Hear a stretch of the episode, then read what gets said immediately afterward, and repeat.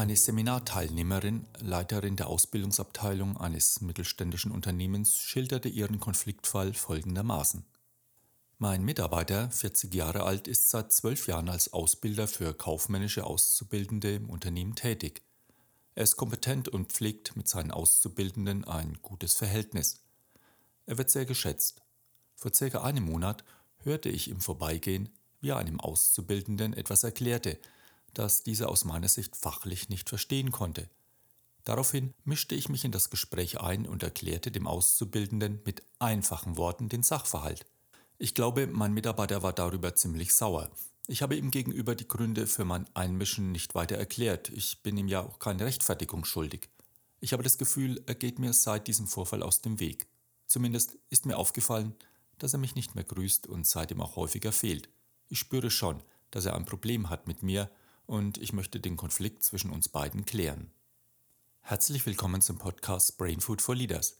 Hier gibt es Impulse und Denkanstöße für Menschen, die Verantwortung übernehmen für sich selbst und für andere. Mein Name ist Thomas Geuss. Eine weit verbreitete und beliebte Strategie bei Vorgesetzten ist die Vermeidung und Abwehr eines Beziehungskonflikts mit den Mitarbeitern durch Verlagerung des Konflikts auf die sachlich-inhaltliche Ebene. Die Vorgesetzte tut dann so, als sei der Beziehungskonflikt gar nicht vorhanden, als ginge es nur um die Sache. Wie wir aus der Kommunikationstheorie wissen, hat jede Mitteilung mindestens vier Aspekte. Den Sachinhalt, die Beziehung zwischen den beiden Gesprächspartnern, die Selbstoffenbarung des Senders und den Appell, dass der Empfänger der Botschaft sich entsprechend verhalten soll. So kann also jede Mitteilung in Konflikt kommen mit den Erwartungen des Gesprächspartners. Jede Äußerung der Vorgesetzten zum Sachthema wenn Sie Auszubildende etwas erklären, dann doch bitte etwas einfacher und verständlicher, wird also vom Mitarbeiter bewusst oder unbewusst daraufhin bewertet, auf welche objektiven Fakten nimmt die Chefin Bezug, also die Inhaltsebene, wie beurteilt die Chefin mich, was hält sie von mir, die Beziehungsebene, wie geht's der Chefin, wenn sie so etwas zu mir sagt, wie fühlt sie sich, wenn sie so etwas äußert, die Selbstoffenbarung, und was soll ich aus Sicht der Chefin tun, was will sie von mir, die Appellseite. Das gleiche gilt natürlich auch umgekehrt.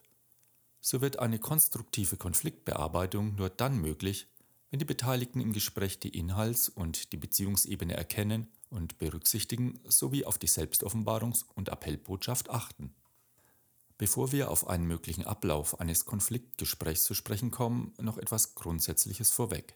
Konflikte gehören zum menschlichen Zusammenleben. Eigenartigerweise besteht die allgemeine Anschauung, Konflikte seien destruktiv und immer Ausdruck, dass etwas nicht richtig oder sogar schief läuft. Dies hat zur Folge, dass wir auf Konfliktsituationen eher mit Ablehnung, Angst, Flucht oder Angriff reagieren oder zu möglichst raschen Lösungen tendieren. Im Gegensatz zu dieser gängigen Vorstellung hat die Konflikt- und Kommunikationsforschung ein anderes Verständnis erarbeitet und empfiehlt einen erweiterten Umgang mit Konflikten. Denn Konflikte sind ein natürlicher und unausweichlicher Bestandteil des menschlichen Zusammenlebens. Konflikte sind weder pathologisch noch Ausdruck einer Persönlichkeitsstörung, einzig der Umgang mit den Konflikten kann es sein. Im Umgang mit Konflikten entscheidet sich, ob und wie Konflikte eskalieren. Eskalierte Konflikte können bedrohlich sein und destruktive Formen annehmen. Sie sind schwer zu deeskalieren, weil sie einhergehen mit einer Regression der Gefühls- und Wahrnehmungsstrukturen, eben Angst, Wut, Ärger. Ohne die Bereitschaft, dem anderen im Gespräch auf Augenhöhe zu begegnen und zuzuhören, lassen sich einmal eskalierte Konflikte nicht deeskalieren. Ein konstruktiver Umgang mit Konflikten kann die Qualität zwischenmenschlicher Beziehungen vertiefen und bereichern, und so können Konflikte fruchtbare Impulse sein, um Kreativität, Flexibilität und Lebendigkeit zu fördern. Das Harmoniemodell Konflikte dürfen nicht sein entspricht nicht unseren komplexen Lebenswirklichkeiten und führt zu ineffektiven Konfliktlösungs- und Konfliktvermeidungsstrategien. Und auch autoritäre Modelle, die Konflikte durch Macht, also ein Machtwortsprechen auflösen, führen zur Erstarrung und Stagnation. Gleichzeitig verstärken sie eine unterschwellige, chronisch werdende Konfliktatmosphäre, die sich langfristig immer destruktiver auswirkt. Unter Berücksichtigung dieser Aspekte könnte sich die Vorgesetzte in unserem Fall beispielsweise bei der Vorbereitung auf ihr Konfliktgespräch an folgendem Ablauf orientieren. Erstens. Den Konflikt auf den Tisch legen, also konfrontieren. Mich stört. Die Ernsthaftigkeit der eigenen Störung muss dem anderen deutlich werden. Die Konfliktsituation also nicht durch die Blume formulieren, zielführend ist es trotzdem, Ich-Botschaften statt Du-Botschaften zu senden, um Schuldzuweisungen zu vermeiden. Zweitens, das eigene Ziel benennen, ich möchte. Das eigene Ziel konkret, zukunftsorientiert, realistisch und positiv formulieren. Drittens, das Ziel des anderen feststellen. Was möchtest du? Wie siehst du das? Verstehe ich dich richtig?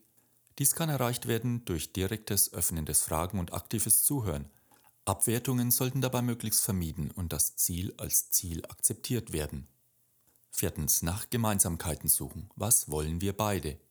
Gemeinsamkeiten lassen sich finden durch Betonung konsensfähiger Teilaspekte und der Chance, dass Konflikte Änderungspotenziale enthalten.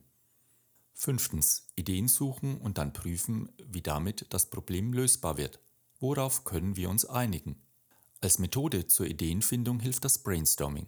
Zunächst werden die Brainstorming-Regeln vereinbart, erst nur sammeln, nicht bewerten, dann wird nach kreativen, realistischen Lösungen gesucht. Sechstens. Vereinbarungen treffen. Was vereinbaren wir?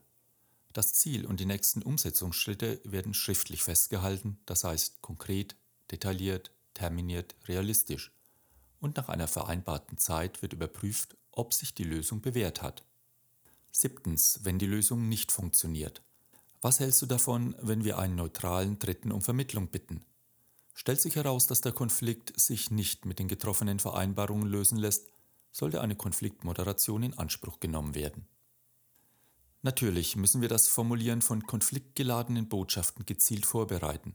Was stört mich? Was werde ich ändern? Was möchte ich geändert haben? Am besten in Form von schriftlichen Formulierungskizzen, damit wir im Gespräch besonders, wenn es emotionaler wird, und das ist in konfliktgeladenen Situationen ja meistens der Fall, nicht wieder rückfällig werden und unsere alten Kommunikations- und Verhaltensmuster die Regie übernehmen. Das wird immer wieder passieren und darüber sollten wir uns bewusst sein. Denn bei persönlicher Betroffenheit geht die soziale Intelligenz gegen Null. So, nun wünsche ich dir viel Spaß und gute Lernerfahrungen im Umgang mit Konflikten und beim Üben von Konfliktgesprächen. Falls du das Thema Umgang mit Konflikten vertiefen möchtest, findest du weitere Podcasts hierzu unter brainfoodforleaders.com. Dort kannst du mir auch gerne deine Erfahrungen mitteilen. Ich freue mich natürlich von dir zu lesen, zum Beispiel über unsere Instagram- oder Facebook-Seite und wenn du unseren Podcast Freunden weiterempfiehlst, die davon profitieren könnten. Vielen Dank dir fürs Zuhören, eine gute Zeit und pass gut auf dich auf. Lead Your Life, dein Thomas.